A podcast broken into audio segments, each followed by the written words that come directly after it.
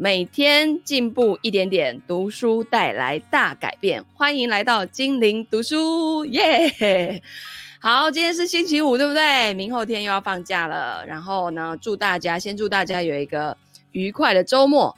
呃，首先呢，我们要来一样的念这个慢慢致富哦。它最呃这几章开始进入这个。保险的主题了。好，今天第三十一天该买哪一些保险？嗯，他这边有写一个，你可以更新人寿保险以及退休账户上的受益人，或者你也可以不要这么麻烦，就让你的配偶在你身后来处理这些事。那我们呢，在第十八、十九天讨论过，如果你失业了好几个月，你该怎么办？如果呢？但如果你是因为伤残而永远无法再工作，或者是英年早逝呢？如果你是单身一个人，没有必要。没有必须要依赖你的家属，那死亡呢，就不会成为一个大问题，因为没有人会因为你的死亡而陷入困境。因此呢，这样的人根本就不需要人寿保险。至于伤残呢，那就会是一个大问题喽。如果你因为自己身体的状况而无法继续工作，不再有收入，那你要怎么样养活你自己呢？又如果你有家庭，你要又要如何去支撑他们的生活呢？美国的社会安全制度也许会因为你的伤残而给付福利金，但是资格呢，审查相对的困难。你的伤残程度必须达到未来一年都无法工作，或甚至会导致死亡的程度。那另外呢，即使你是合乎请领福利金的标准。也可能至少要等五个月才会核发。那正由于社会安全福利金不容易请领，许多雇主会为所雇佣的人员提供短期或是长期的伤残保障。但是如果你的雇主没有提供这类的保障呢？如果你是一个自雇者呢，就是自己当老板的人，那你就应该严肃的考虑是否该买一个伤残保险。呃，这比较像是这种意外险，然后或者是这种。呃，台湾有这种残障安养的险哦。那如果呢，你是一个办公室的工作人员，由于几乎没有因为工作而受伤的可能性，你也许会认为不需要买伤残保险。但是不要忘了，大多数的伤残并不是因为意外，而是因为疾病。你比如说像那个糖尿病啊，很严重的，不是要截肢吗？所以也会造成伤残。嗯，大部分的伤残哦，比重来比较大的是来自于疾病，而不是一般人所想的意外哦。意外很常在电视上面看到，可是那个几率其实相对来说是低的，只是因为常常被报道，然后大家就会感觉好像很容易，对不对？好，那如果你有一个在财务上必须依赖你的家庭，你就可能需要一个人寿保险。最理想的是一个低保费的定期人寿险，而不是那一种保险业务员最爱推荐的高保费、有现金价值的保单。嗯、那一种保单呢，比较适合那种传子传孙用的啦，就是家里钱很多，然后有一些呢。就我现在这个买一买，然后我自己是被保险人，万一我走了，那受益人可以填给什么孙子等等，但这个也都会有税务的问题哦，你不能每张都这么处理。好，那么呢，你应该买一个怎么样的保障呢？你应该买一个保障，足以付清房贷，还有你手上其他的债务，以及孩子的大学教育费用，还有家庭成员未来三到五年生活费用的人寿险，因为他们必须利用这段时间来适应没有你。以及你的薪水的生活。那如果你已经有相当足够的存款，你也许可以考虑买一个保障更低的寿险。经验法则：如果你有一百万美元在储蓄跟投资账户，你可能就不需要人寿险跟伤残失能险了。好，所以不过这个是作者自己的这个建议哦，实际的你。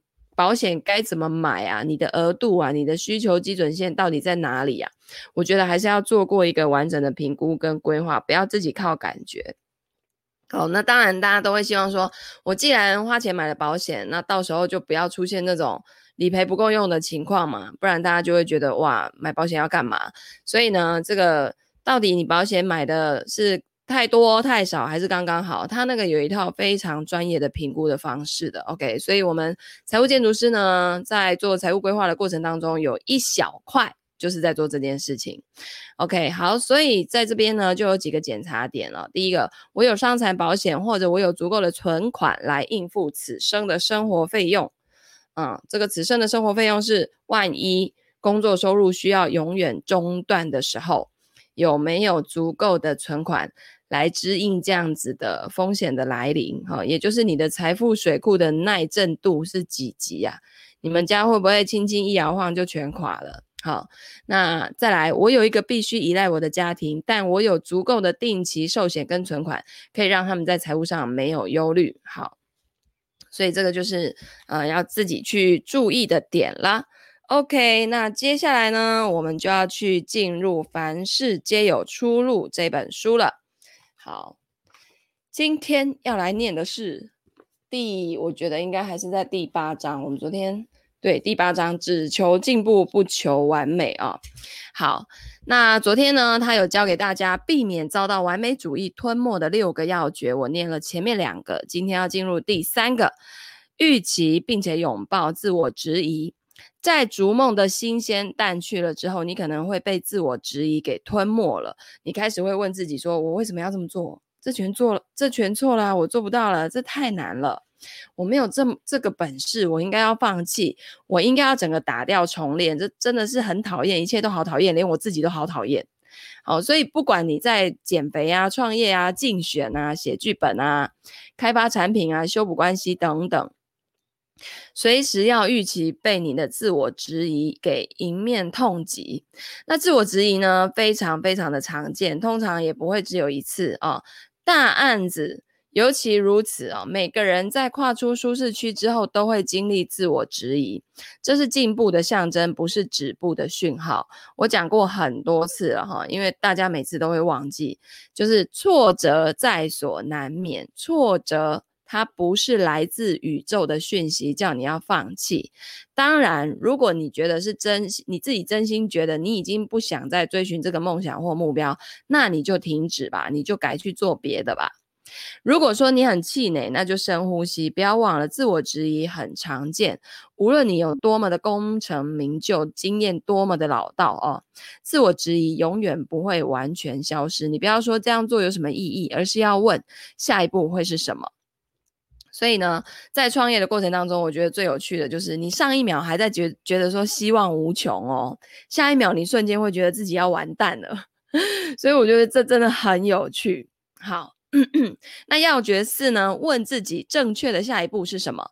在受到挫折之后，你就问自己正确的下一步是什么？然后呢，请听答案。也许是简简单单的喝杯水啊，睡个觉啊，吃点零食吧，吃一堆零食吧。那有的时候呢，则是休息一下，以换个观点，跑个步，健健身，跳跳舞，冥想，退后一步，打给信赖的好朋友，有经验又肯挺你的好朋友。或者呢，当你自问正确的下一步是什么，你听到的回答可能是哦，那个意见很刺耳，但是忠言逆耳，那就靠那个意见来修正吧。或者是你不要再批评自己了，把这个该死的段落完成吧。或者是对，我们必须把期限往后延，但我们不会放弃，调整一下，继续前进吧。所以，当你自己问正确的下一步是什么的时候，你就是在让头脑寻找有意义的回答。要诀五，运用积极放弃的力量。好，有一句老话呢，说放弃的人不会赢，会赢的人不放弃。但这句话并不对哦。哈，如果只是因为害怕像个失败者才选择继续下去，那真的是一个糟糕的主意。有的时候，你需要敢于停止不再合适的案子、目标或者是关系，就是有些你就。已经完全不适合你，你再继续跟下去了，就不用再跟了哈。现在呢，让我介绍积极放弃的力量。积极放弃是你明白自己呢，已经竭尽所能的走到最远了，使尽浑身解数，但现在事情就一清二楚了。你发自内心的知道，最明智的下一步就是停损，另觅他路。他路，在我呢投入生涯教练事业的初期，花了好几个月，投入许多资金，建立一个线上会员制的秘密社团。这个案子呢，费尽心力跟资金。当我推终于推出的时候，真是兴奋的不得了，因为有几百个人愿意花钱入会。然而呢，当新成员陆续登入，整个网站却当掉了，完全是技术面的问题。当时我没有支援的团队，窘到不行，超沮丧。但是呢，我镇定下来，后退一步，衡量状况，然后展开行动。那个行动呢，就是我选择拉下幕帘。当然，我仍得顾好我的。顾客啊，于是呢，我就确实的说明状况，把大家转到另外一个稳定的既有平台，提供比原本说所说的更多的资源。可是呢，我不会再投入更多金钱、时间、精力在原本那个社团平台，只为证明我能找到出路。所以有的时候呢，你在进行某一个案子的时候，明白这不是你真正想要的，你心知肚明，这不是你想要继续下去的事情。虽然呢，案子没有出错。但是你也许选择掉头离去，因为你尽量学到了、体验了，准备好迎向下一张。那不妨呢，把这想成自助餐哦。你吃到后来不吃了，原因不是因为这一餐有哪里很糟糕，而是你吃到心满意足了。在这个从事跳舞跟健身六年之后呢，我想要全神贯注于线上事业，所以我就离开了我的舞蹈生涯。原因也不是说有哪边不对劲，不是我失败了，而是我准备好再进化。多年后呢，我决定停办一个百万美元营收的年会。原因呢，不是觉得哪里不对，而是我觉得够了啊，我想要去做别的案子了。无论是关系啊、事业或者是案子，结束不太不等于失败哦。放弃呢是另外一种选择，不要拿这种追求进步来惩罚你自己。对于不再喜欢的梦想执迷不悟哦。那如果呢，你在一段时间之后觉得该是时候转身离开，那就转身吧。虽然呢，这个决定背后没有一体适用的公式，但你已经学到两个有帮助的工具。那工具一呢，我们在第七章有谈过十年的测试，那这里呢也很有用哦。想象十年后的你问说，如果我现在放弃什么什么什么，到时候会不会后悔？当我耗费巨资的社团平台当掉，我知道十年后我根本就不会记得它，没有牵动深层的情绪。没错，事情令人沮丧，而且会亏钱，但这个不是灵魂的目标，只是一个教我许多启示的专案。那工具二，花七天完成第六章行动考验的第一步骤，写下我真正想要的是什么什么什么，能帮助你把事情看得更清楚。此外呢，重看你在第六章行动考验写下的东西，尤其是第二步骤，真正谈一谈梦想。你列出了这个目标为何重要的所有理由。现在检视一下，这些理由依然适用吗？如果适用的话，那就继续；那如果不是呢？也许闪人。哈，逐梦，它当然需要勇气，但是当梦想不在，放手也需要更多的勇气。好，好。要决六，最重要的就是培养耐性。你会问说，玛丽，可是我已经投入，譬如说我已经投入事业啊、表演啊、写作啊、音乐啊等等等等的这些东西，我至少可能花了三个礼拜、三个月或三年等等，却毫无成果。我是怎么了？这样子还要多久呢？那作者的回答是：会多久就多久啊。有一本畅销书叫《享受吧，一个人的旅旅行》。他这个作者呢，呃，伊丽莎白 Gilbert，他呢告诉我说，他前十年完全没有靠写作赚进半毛钱。接下来的十年哦，他已经出了三本，出了三本书，他仍然靠很多无关写作的工作来维持生计。二十年过去了，他才能够靠天职为生。在这个 Marie TV 的访谈上面呢。Gilbert 他谈到要竭尽所能去追寻喜欢文艺的自己。他十五岁的时候偷偷决定要走创作之路，对自己说：“我不求靠你赚钱，我会为你赚钱。”哦，就是他要为创作这条路去赚钱，因为他不求靠创作这条路赚钱，所以表示他真的很喜欢，喜欢到没赚钱也没关系。好，那他决定呢，有什么工作就做，以支应基本基本开销，譬如说吃饭啊、房租啊等等，所以不用非得靠写作赚钱不可。OK，好，然后呢，呃，畅销书作家史蒂芬·帕斯费帕斯费德写了十七年，才靠写作赚进第一笔钱。靠一篇剧本赚进三千五百美元，但是该剧本从来没有实际的演出。然后呢，他写了二十七年才出版第一本小说《重返荣耀》。这些年间呢，他在十一个州做了二十一份工作。如你所知，我在七年间做了一大堆工作，才终于哦，在心理上跟在经济上都有自信，全职靠我的事业为生。那在这些年来，为了交账单，我抓住所有赚钱的机会，做厕所的清洁工，在酒吧轮了几千个班，送。鸡尾酒端盘子，心头梦想是经营自己的事业，也就是做我现在这样的工作。这个梦想如此的重要，所以我愿意不计一切，再久都行，只为了求实现梦想。嗯，他他那个就是他想要有自己的事业，这个是他的梦想。那所以前面他因为摸索，然后也因为要撑住基本的生活开销，所以他选择去做很多其他的工作。那我觉得这样的人就是要有把被动的生存时间跟主动的生存时间分得很清楚。很多人在现在的工作呢，就是一种被迫、一种无奈、一种不得不，但是呢，他们并没有另另外去花时间找自己未来的出路，而是就被现在的这个困局给困在里面了。那我我我认为你就要好好的去检视。你二十四小时的时间，扣掉吃饭、睡觉这种一定要花的时间以外，你剩下的时间是处于被动的生存时间，因为你要求生存，所以你只好去工作。然后你是处于被动、不得不、很不甘愿的状态的时间有多少？跟你虽然是要去呃求生存，然后为了要去学一些技能。但是这是你主动想要的的这个时间的比重，好，是多少？因为你在主动生存的时间越多的人，后面就就越容易会有自己的另外一条出路。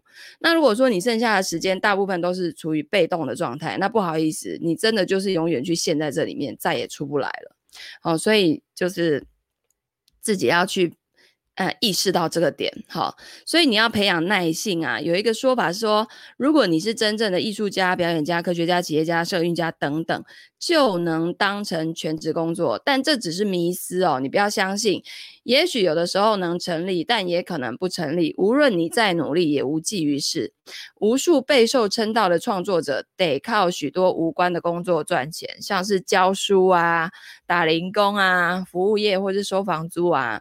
重点是什么？为生计做各种工作并不羞耻，只要是正派的工作，丝毫不必在意哦。如果说我们活在一个速成、小确幸充斥的文化，绝非言过其实。但是不要误会，我喜欢新科技，只是呢，这会害有些人无法培养耐性，因为只要手机在手，你就瞬间可以享受各种各样的音乐、艺术、小说、课程，享受五花八门的娱乐。然而呢，高科技产品快归快啊，真实的人生可不是这样哦。无论是锻炼能力、建立信任、推动案子、培养感情或解决难题，通通都需要无比的努力啊，没有捷径的，没有办法一步登天，没有办法一口吃成一个胖子。你要变胖，你也要每天认真吃啊，是吧？如果呢，你不愿意花很长的时间咬紧牙关努力啊。他作者在说的是数年，而不是数个月。那你就诚实的面对自己吧，哈。这个梦想啊，其实对你没那么重要啦，哈，没关系，你就放弃啊，再去挖掘你的内心，找出无论多久都愿意努力追寻的一个梦想。那我的梦想呢，我每天都要告诉我自己一千遍一万遍，我的梦想就是让财务建筑师的整个培训体系变成一个证照，然后影响到所有的。金融业包括一般的普罗大众，因为当普罗大众开始有这样的呃意识，就是说在购买任何金融商品之前，要先经过诊断这件事情，他们会进而去倒逼现有的金融从业人员自己要去成长，现有的金融业要去改变。OK，好的，那虽然。你可能会觉得说，哇啊，可是人家国外几百年下来，不就也都是这样子？看到现在也没什么改变啊。但是我就觉得我可以啊，为什么我不行？你觉得自己不行的时候，就完全不行啊。而且谁规定一定要一直这样子？好，所以呢，就是不要被那种继承的世俗的制约给制约住了哦。当你知道什么怎么做才是真正的好的时候呢，嗯，你就不会去想太多了。好，接下来呢，进入第八章的行动考验了，起身去做一一件小事。呃，一谈到梦想或难题，你会因为完美主义而不去做哪件事？或者你可以这样问：如果不用求完美，我会从事，或者是我我会尝试，我会开始做什么什么，以更接近我的梦想。那第二个。如果你追求进步而不是完美，你会变得怎么样或达成什么呢？你会学到什么？你会培养出什么能力呢？第三，替问题预做计划，想一想你可能会碰到哪一些问题、干扰与阻碍，例如滑脸书啊、网络挂掉、群组聊天、不断的自我质疑、错过截止期限、家人打电话来说家里没有食物等等。那你比如说啊，群组聊天老是一直干扰你，那有一个办法，就是在工作的时候把手机调成飞行模式，或者索性就关机吧。无论是内部问题或是外部问题，都先写下来，拟定解决方案。四，把无可避免的自我质疑化为正向的自我对话。每当你陷入自我质疑，就把脑中的负面句子加上“还”字，让“不”变成“还不”。让没变成还没。如果你想要多做练习的话，现在开始脑力激荡，想一想你会对自己说出哪些绊住前进脚步的负面话语。譬如说，我不懂理财，你可以改成我还不懂理财。我现在不懂，不代表我未来不懂，对吧？再来，我不知道怎么开始写小说。然后呢，这边就会说，我还不知道，你可以改成我还不知道怎么开始写小说。我不知道少了他的话，我算是什么？现在改成我还不知道少了他的话，我算是什么？好，那你你因为还不知道，所以你会怎样？你会去找答案。OK，那如果有人说目前没有人这样做过，好，那你可以改成目前还没有人这样做过，以及我不知道怎么经营事业。你可以说我还不知道怎么经营事业啊，然后我没有好点子，改成我还没有好点子，嗯，那就是我之后就会有，OK，所以你可以在脑中默念，也可以写下来。这个简单的“还”这“还”这个字啊，有助于保持成长、学习与进步的心态。那第五呢，就是拿纸笔写下来，今天我能够做哪五件小事，然后把这个案子往前推进。至少写出今天能做的五件正面小事，想想到什么就写什么哦，不不必多了不起。如果说你写了超过五件啊，非常的棒。接下来在那后面写，那我现在能做的一件小事是什么呢？你要从原本的清单里面去挑出一件，然后用大字写下来，圈起来哦，圈起来很有趣哦，然后大声念出来。接着呢，现在就去做，不要再坐着，你就去做就对了啦。哦，要让事情成功的秘诀就是去做嘛。切记切记，人生不必完美，那人生呢也不用时时无所畏惧，不用时时刻刻自信十足。你只需要不断的起身去做，因为在做的当中，你又会找到新的答案。OK，哇，接下来我们要进入今天的第九章了。我看这本书应该下一次就可以念完了哈。接下来我们要进入这个不可撼动的财富自由，也就是。Tony Robbins 他所写的，他呢在最近这几年访谈了非常非常多在投资领域哦，至少我看他访谈的有五十个人以上，然后都是那种很顶尖的人，包括呃那个 Ray Dalio 就是桥水基金的那一个，还有好多好多就是在国外我们金融界里面非常知名的这些投资人，然后呢他整理出这些人。他们的共同的要点就是在投资上啊、他们投资理财上人家是怎么做的？那我觉得多看看这些已经很成功的人，他们是怎么做的，那我，们就往那个方向去，就不会差太远嘛，对不对？好，第九章呢，作者要说拒绝被拒绝啊、因为我们很多人身上都带着很多被拒绝的能量，所以久而久之呢，就会害怕被拒绝。但是今天呢，作者告诉你，你要拒绝被拒绝，就是不好意思，我的生活当中不会有被拒绝这件事情。好，那我们来听听作者怎么说的呢？多年前我深陷困境，事业进展顺利，可是我跟挚爱的 Josh。关系跌跌撞撞，我们甚至还参加伴侣咨商。多数人呢都是事态严重的时候才会参加伴侣咨商，我们也不例外。其中有一个大问题就是我花了太多的时间在工作上。在这里呢，老实说，我很热爱我的工作，因为那个刻在我的基因里面。我的工作很有趣，很开心，很可以发挥创意，而且是我感觉自己呢确确实实活在世界上的一大理由。当时呢，这是我很难面对的棘手问题，但当中无疑有问题哦，无从否认。那个时候，Josh 跟我在一起满七年了，我们从来不曾一起旅行，顶多是工作相关的行程、对谈啊、会议啊、跟工作坊。那在伴侣咨商室里面呢，我感到生气跟害怕，天人交战。在我看来，我热爱的事业居然危及我真爱的伴侣关系。那在某一个下午呢，我自认为想出了一个好点子。如果我们趁他生日一起去旅旅行呢？一段跟工作无关的真正的旅行。我翻开两个人的行事历，在行程之间有一段四天的空档，可以做生日旅行。那必须如此哦！我上网研究，订了一趟巴塞隆纳的精彩小旅行。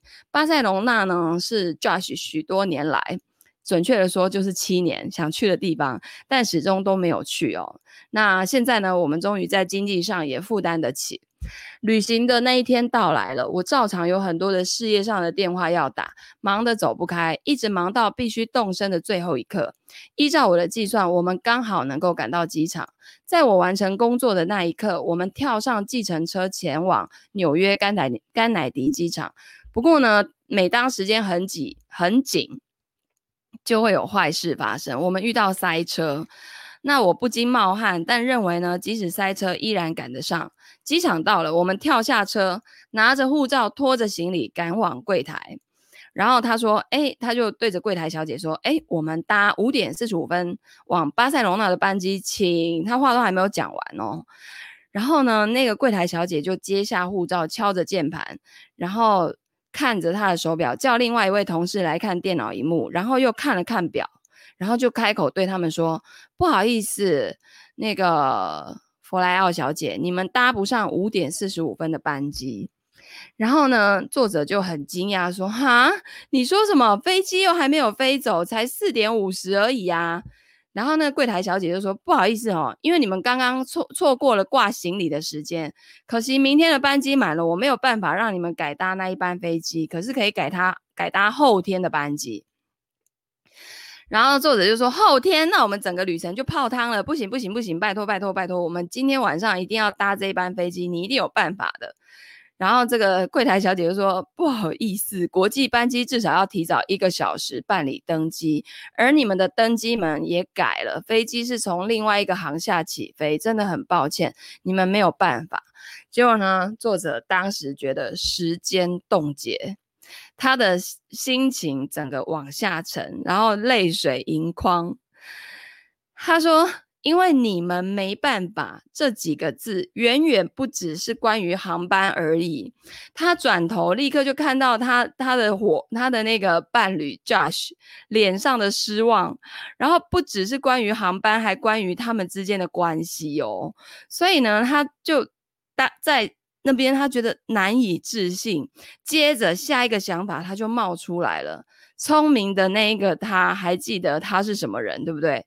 凡事皆有出路，凡事皆有出路，凡事皆有出路。他就立刻转头对他那个 Josh 说：“你拿登机证，我们一定可以的。”就在他这个右手边有一个通往商店区的楼梯，他呢刚冲下楼，就看到一间卖行李箱的店，然后呢他就冲过去对店员说：“快点，我需要你们现在最大的手提行李，现在就要。”三分钟内呢，他提着全新的行李袋跑回楼上，然后这个 Josh 已经拿到登登机证，在航下的正中央，他们把所有的行李全部掏出来，然后塞进去新的行李袋。焦急的动作还引起了一点骚动，有两个空服员问我们，就是问我们在干嘛，然后他就说我们真的很需要搭上这班飞机，我们错过了挂行李的时间，所以就只能自己提行李。然后呢，其中一位空服员就说：“呃，你们不可以把空行李箱留在机场，这会在机场紧急关闭。”结果呢，那个很擅长解决问题的这个 Josh 就说：“没关系，你继续打包，我来处理。”好。结果他后来确实就把那个行李箱处理掉了。同一时间呢，他忙着把东西塞进行李箱，包的跟香肠没两样。然后他们接着冲向接驳电车，因为班机改去另一个航厦。我跟你讲，那时候有时候航厦很大，你真的不用冲的，真的来不及。然后呢，我们搭上电车的时间大概是五点二十分，离航厦有三站。我紧张到一个不行哦，五点二十。二十分，他的飞机四十五分要起飞了，所以剩下二十五分钟。虽然试着保持正向，却不得不承认事情不大妙。五点三十分左右，我们抵达航厦，只剩下十五分钟，可是还要通过安检，还要冲到登登机门。然后呢，电车门开了，我的心再度一沉。前面是一座古怪的停车场，我们要穿过去才能进入航厦。当然喽，在我们面前有一大群七岁小足球员跟他们的家长，一个一个用超慢的龟速前进。我呢，看着 Josh 说：“如果这些慢吞吞的小鬼比我们先到安检那边，那就完蛋了。”于是呢，Josh 跟我提着肿大的香肠，至少有二十公斤，而且没有轮子哦。拔腿绕过这群七岁小足球员，抢先冲到安全安检那边。这时候已经五点三十五分了，剩下十分钟飞机就要飞了。他们脱下鞋子，而且美国的安检又又特别的严格，对不对？他说：“我们脱下鞋子，用最快速度把东西丢上安检输送带，正要通过金属探测门，忽然一位安检人员冒了出来，举起手说：‘等等等等等等等一下，稍等一下。’他呢，带上疑惑的上下打量 Josh，然后说：‘你是那个谁？没错没错，你就是电视上那个人，你有演那个法网游龙，对不对？’哎哎哎，那个他还叫隔壁的那个他同事什么？”乔伊，乔伊过来，这个是电视上那个人，你过来看看他。然后那个 Marie 当时头脑已经准备要爆炸了，但是 Josh 客气的回说：“对，是我，感谢感谢。可是不好意思，我们班机在十分钟就要飞了。”所以他们通过安检的时候呢，几乎已经是五点四十分，还得赶到登机门。然后我们查看登机证，当然喽，班班机又是在最远的那个登机门，嚯，离这个航厦至少有一公里长。接着呢，他就对 Josh 说：“你拿你的背包赶快跑，不要让飞机没载没载到我们就跑掉。我会跟在你后面，尽我所能的跟上你。”太紧急了吧！然后 Josh 就抓起背包冲上长长的走道。我呢，使尽吃奶的力气，双手提起二十公斤的香肠行李袋，跟着拔腿狂奔。然后一下子就汗流浃背，而且他开始哭了起来，鼻涕。流出鼻孔，然后双手呢提着行李袋没办法擦，他的双腿像在着火，心脏快要跳出来，发了疯似的祈祷：老天啊，给我力量啊，让我跑得下去，让我跑得下去啊！这样子，然后就狂冲在机机场里面狂奔，这样。结果他拐过弯角，望见远方有个小身影，高举双手，跳上跳下，是 Josh。他哭得更惨了，因为我看不出来他是在叫我停，还是叫我继续跑。我只能继续跑，继续跑，跑，跑，跑，跑。最后呢，终于跑到离登机门大概十公尺的地方。Josh 跟空服员跑向我，一把抓起香肠行李袋。空服员安慰我说：“ 没事没事，小姐，你赶上了，先喘口气吧。”我们跌跌撞撞上了飞机，满身大汗，恍惚而且狼狈，然后把香肠行李袋塞进座位上面的行李箱，一屁股的瘫坐在位置上。我抓起 Josh 的手，看着他说：“宝贝，我没有办法的，我认真的觉得我没有办法的。”结果他们俩就深呼吸，系上安全带，机长的广播响起了。晚安，各位先生、女士，欢迎搭乘一一二五航班。由于风势过强，塔台请我们暂时留在登机口这里，应该至少要再等一个小时，所以先放松一下，等状况排除，班机会尽快起飞。之后呢，他们错过了转机，租了车，开了好几个小时，穿过西班牙，终于来到巴塞隆纳。显然呢，这是一个我想尽办法挽回关系的私人故事。不过重点在这里，有的时候寻找出路意味着拒绝被拒绝。即便师长、朋友、伴侣、同事、主管、空服员、评论家、文化或者是社会说你不行啊，不可能啊，或者事情不是这样的，你不见得得要同意啊，你不会永远获得，呃，你不会永远获胜，但除非你有试过，否则你不会知道可不可能。你要养成质疑规定的习惯。当你拒绝被拒绝的时候，谁能够预料到你会产生出哪一种能力或是观点呢？这个习惯需要一再的练习，在小处跟大处皆然。替人生或文化的任何层面留下长远的改变，是一场长期作战。在追求科学突破的路上呢，成千上万的科学家经历数年到数年的失败实验哦，数十年哦。那在学习跟成长的路上，学生犯下无数拼字、计算跟其他类型的错误；在追求卓越的路上，艺术家跟运动员面临数年拒绝跟挫败；在美国，同志运动团体承受无数的痛苦跟失落；最高法院才终于确定同性婚姻是宪法赋予的人权。尤其谈到众多社会平等的议题，我们正在面对一条漫漫长路。从全球到个人，如果解决某某个问题对你有这么重要，就不要太快的放弃，因为柴契尔夫人曾经说过，你可能得多打几场仗才会获胜。OK，接下来呢，他这边要讲一个故事，就是关于我们拒绝离开。一九七二年，有一名叫做雷曼·葛伯。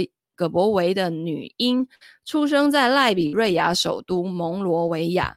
当时呢，蒙罗维亚是西非数一数二朝气蓬勃的美好都市。她逐渐长大，想要当医生，但是刚进高中不久呢，残酷的内战就爆发了。那葛伯维呢，跟家人被迫逃到加纳的难民营。陷入难以想象的痛苦折磨。在一九九一年呢，战火平息了下来。那葛博维返回蒙罗维亚，却在几年后生下儿子，然后困在家暴的梦魇当中。内战呢，夺走了许多家庭的生命，尤以年轻妇女跟孩童受害最深。反叛军跟政府军都把强暴跟谋杀当作武器。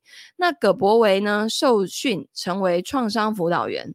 协助先前的童兵化痛苦为行动，跨出好几大步。他决心要重建人生，设法替自己啊、家人啊、社会开创更美好的未来。那一九九九年，在第一场内战爆发的将近十年之后，第二场内战又展开了。人生再次变得难以承受，虐待葛伯维的另一半不在了，但他仍然面临难以想象的恐怖。卡车哈会载着士兵，然后儿童呢在光天化日之下被抓去参战。邻居靠着小推车把伤患送到临时的医护站。当战机隆隆飞进，他跟家人怕的要躲进去房子里面。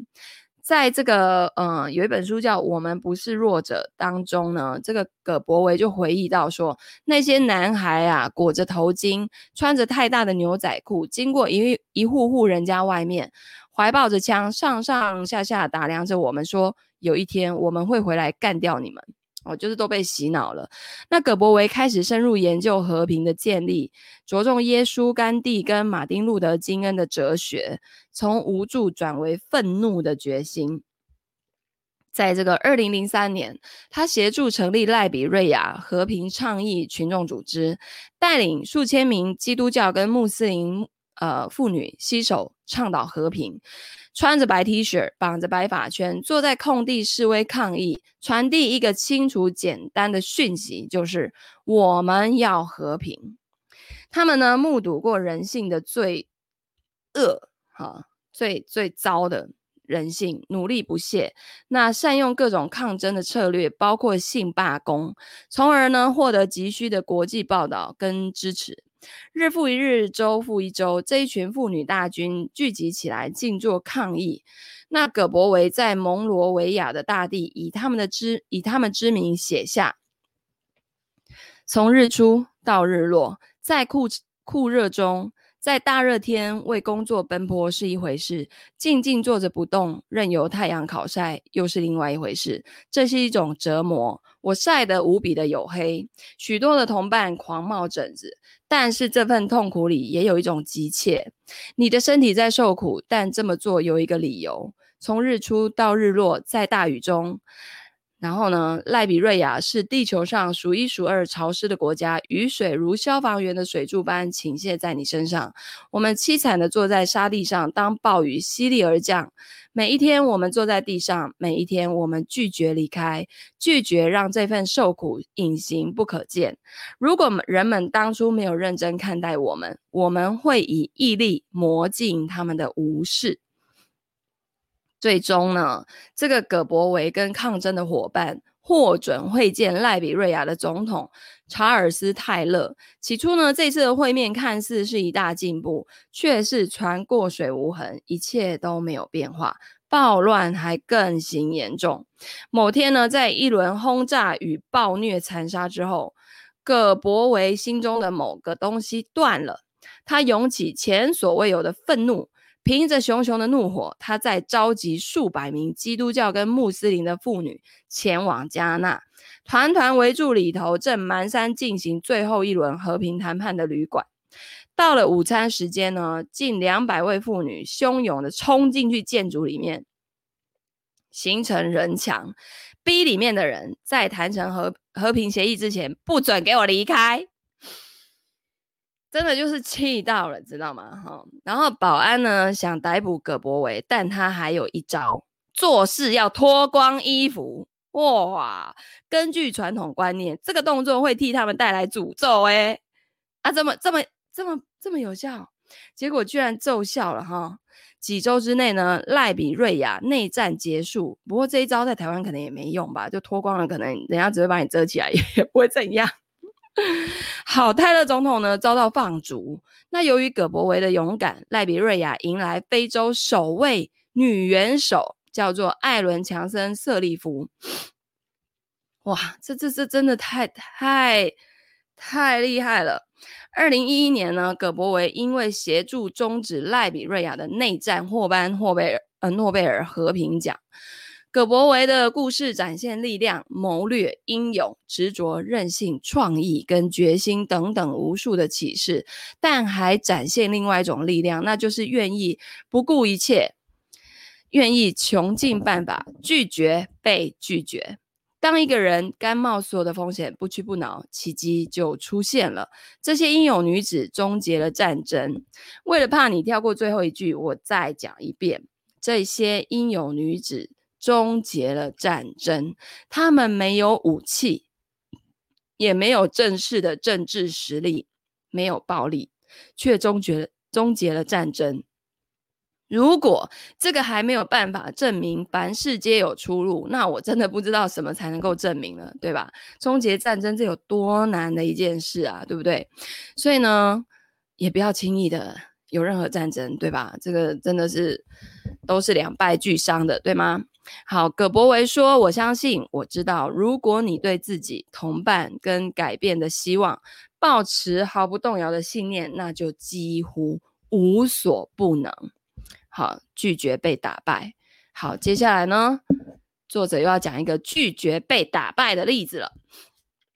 我们公司有一个小活动，是写压力记录，列出一再出现的压力。”目的呢，是为了据此设计系统跟方法，尽量消除压力源。在 Marie TV 里面有一集谈到这个哦，你可以上网搜寻 Marie Folio 加上 Stress Log Stress Log。那我们管理团队曾经一起写压力记录，发现一大压力来自于租借 Marie TV 的拍摄场地。每次我们想要拍摄节目，都要找场地、架设设备，然后再化整为零，再回各个设备，等待等待下一次的拍摄。那由于我们是虚拟的公司，这个变得耗费很多的时间跟资源。我们决定说，那如果可以有自己的拍摄场地，不仅可以疏解很多的压力，也有机会可以拍出更好的作品。那么，嗯，我原本就住在纽约，知道这个方案呢可能会有多困难，而且会很烧钱。我从来没有租商业单位的经验，也不认识谁有经验。但是呢，凡事皆有出路，所以我们一头栽了进来，找了房仲，开始物色。我的担忧随即成真了。合乎预算的场地还真的不多，我实地的看了几间，不是又昏又暗，就是定价过高。那呢，我周复一周的持续物色，看了一间间行不通的地方，大家就开始失去了希望了。然后有一天呢，我收到房仲来信推荐新地方，照片看起来很棒，真的很棒，而且从我家公寓走几步路就到。最棒的是地点呢，离我最爱的卡拉 OK 很近。哼，他说这个对他很有吸引力。那呢，他跟他哥哥到了那边，体内发出尖叫说，说赞啦，就是这里，这里就是你该住的地方。那大楼的管理员呢，名叫 Patrick。他和蔼可亲带我们参观，我能想象我们团队在这里拍摄节目越来越兴奋雀跃。不过呢，Patrick 警告说，很多其他的公司也有意承租。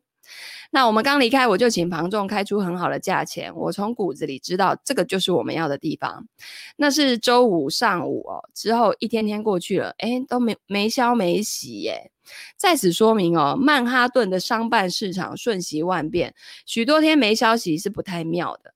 那隔周过了一半，我终于接到房仲的消息，就是屋主拒绝我们的开价，选了一家科技公司。他们已经谈成了合约，我输了，要找下一间。可是我没办法，心里放不下。我问房仲为什么会被屋主回绝，为什么会输给科技新创公司？我们开的条件能怎么样加强？他支吾的说，屋主其实觉得开价不错，只是不太懂我们公司在干嘛，显然也不相信我有稳定的事业啊、因为呢，他的确没有提供财务资料，但是他的财务很周全。那房仲说，屋主对那家科技公司比较有信心。当我听到这句话，心中的那个纽泽西女孩，也就是另一个他自己，就说：“靠，不行，事情不能就这样下去。”他呢，决定写一封信给屋主，侃侃道出我们公司十三十三年来的历程，说明我们的宗旨、客户跟成果，加上如何使用这个空间的详细计划。我掏心掏肺、榨干脑汁，把毕生的功力倾注在信上，返回那个大楼，亲手把信交出去。然后当我到了那边呢，那个 Patrick 啊，就大楼管理员站在外面，露出了。温暖亲切，但是怎么会看到你的笑容？他就说：“哎，不知道你还记不记得我？我跟房仲上周五来看那一间待租的办公室，我真的很想租。可是呢，听说屋主已经跟一家科技新创公司在谈了。我写了一封信，必须在他们谈定之前交到屋主手上。可以麻烦你帮我吗？”然后那个 Patrick 呢，就有点出乎意料哈，而且。可能他的态度有点强势，让这个 Patrick 不太自在。他就说：“哦，他那个现在不在这里。”然后呢，Marie 就说：“拜托 Patrick，我知道你一定有他的电话，你可以打给他吗？现在打好吗？不会花超过两分钟。我一定要尽快把信交给他，这真的很重要。你是我唯一的机会。”所以这个 Patrick 就不情不愿的拿起手机打给屋主，支支吾吾的解释有个女人需要交给他一封很重要的信。那从 Patrick 往后说的动作判断呢，屋主显然不太高兴，忽然接到这一通电话。然而呢，这个 Patrick 接下我的信，答应会转交。我再次感谢他的帮忙。四天之后仍然没有回音。周末到了，我只好接受我输了这场仗，虽然失望，但是呢，我很高兴，我有做过最大的努力，使尽了浑身解数。我相信还有更好的地方，我一定要找到他。周一早上呢，我起床时收到房仲的来信，他说：“嗨，Marie，屋里呃屋主的代理人刚跟我联络，屋主呢读了你的信，想跟你碰个面。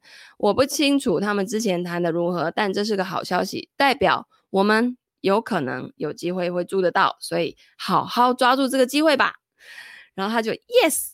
我立刻约了会面。原来那家科技公司没有他们所先前所想的那么稳定。我怀着热忱跟诚心赴约，带着清楚的财务证明文件，答应会顾好那个地方。长话短说，总之他们就是租到了。这个经历呢，成了我们团队的转捩点。我们不只少掉了沉重的压力，还在那里拍出了别具创意跟突破的愉快作品，拍了几百集的 Marie TV，还有这个呃 Marie Folio Podcast 直播线上会议跟训练影片。我们呢，得以怀着更远大的目标，拍出先前拍不出的东西。Patrick 呢，也成了超熟的好伙伴。虽然我知道遭到拒绝的时候要努力坚持到底，但我也还在培养这个习惯当中。哈，目前呢，我是得对抗脑中的杂音，像是啊，Marie 你做不到啦，这太超过啦，或者是呢，哦，你实在是太太直接了吧，太苛刻，太咄咄逼人，太太。情绪丰富、强势，你是控制狂吗？还是你太极端？你大声、强硬、发神经、怪咖、情绪化等等，随便你写。幸好那个更聪明的我，也就是纽泽西女孩，经常占经常占上风，最喜欢说够了，甩开这些狗屁，你想做就去做吧。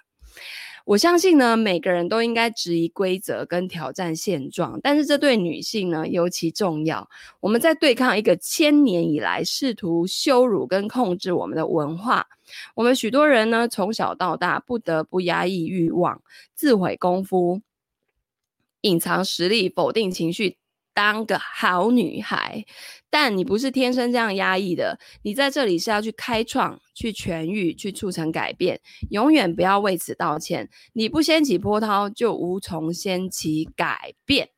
OK，那这里呢有一个叫做“谢谢你拒绝我”，哈，谢谢你不相信我。这个你是否有碰过别人点 B 点？贬低你的梦想、专案或点子，开玩笑。我那时候要从金融业离开的时候，我跟我主管讲，金融业应该要怎么做才会是对客户真正的好。他说：“你的梦想很远大，但我真的觉得 这个不太可行。”好，意思就是他可能觉得你还没都，你都还没做到，你就饿死了吧。总之呢，我也很感谢他，就是感谢他的认为不可行，感谢他的认为我做不到。好，感谢他的不相信，也越因为越是这样子，我越想要让他看见。只是，呃，我发现现在他也会来点我的点赞我的 FB 哈，所以可能我的一些活动啊，我的一些，嗯、反正就是状态，他有在追踪哈。好，当然我们现在还在路上哈。那那些话呢，赏你肚子一拳，你不禁会想说，哦。怎么有人可以这么刻薄？我就碰过很多次，非常多次，现在仍然会碰到。当你走出新路，促成改变，就得预期会碰到批评指教，甚至嘲嘲笑、讪笑、嘲弄。这可以来自你自己挚爱的人、朋友、师长、同事、陌生人，或是网络酸民。重点是明白：第一，这很寻常；第二，你可以处理；第三，有时候这种贬低最能够激发你的斗志。现在呢，我就要跟你讲一个我在大型商业会议上的有趣经历。那个时候呢，我全新打造 Marie 商学院的课程，然后再过几个月呢，就要首次推出。我迫不及待的遇到新的人，学到新的点子。我呢，把会议辨识牌挂在脖子上，紧紧拿着大资料夹。一心呢，想找到宣传推广的伙伴，尽最大努力把课程宣传出去。会议的第一天呢，我搭旅馆的电扶梯前往主要会场。有一位与会者跟我介绍他自己，问我在哪里高就。那我听一听很兴奋，说出玛丽商学院的概念，说明这个课程在传授小企业主需要的行销技巧，完全采线上教学。我说商学教育可以有趣好玩。以心为重，但仍然别具成效。他笑着，他笑着说：“真的吗？那真的是事业吗？你做这个有赚到钱吗？拜托，那只是做好玩的吧？讲真的，你是不是有男男朋友或者老公在后面当金主啊？”然后他就有好几秒说不出话来。他他的他心里在想说：“这这这这家伙是认真的吗？我搭上了什么糟糕的时光机了吗？”我确认过，今年是二零零九年，不是一九零九啊。然后他说他血液沸腾，很想要一把抓住他的领子，然后把他从这该死的电扶梯直接甩出去。虽然哈、哦、当下很难堪，但其实他很感谢这个经历，谢谢他不相信我或是我的点子。为什么呢？因为他激起我把玛丽 Marie 商学院课程办得更成功。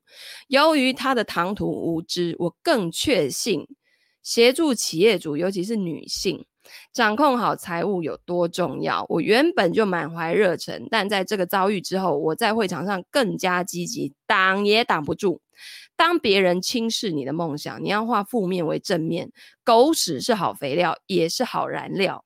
没错，我知道长远来说，想证明别人错了，并不是一个很健康的心态。但是呢，当下在当下，它会是一个助力。拒绝被拒绝，意味着站在自己这边，捍卫你的梦想。在此说清楚哦，这并不表示我们要敏感的抗拒所有的批评，连有助于我们学习成长跟进步的批评都抗拒哦。那防卫跟决心是两件事，你要成熟分辨，尤其留意那个批评是来自于何处？好，那我们就把这个呃，不是所有的批评都重要，留在下个礼拜再来念。好，然后下个礼拜呢，就可以把这本书给念完了，耶！太开心了。好的，所以呢，如果呢，你对于这种读财经书籍啊、自我成长书籍啊很有兴趣，然后也觉得很有启发的话，欢迎按赞、留言、分享、转发给你喜欢读书的好朋友哦。我们下个礼拜见，拜拜。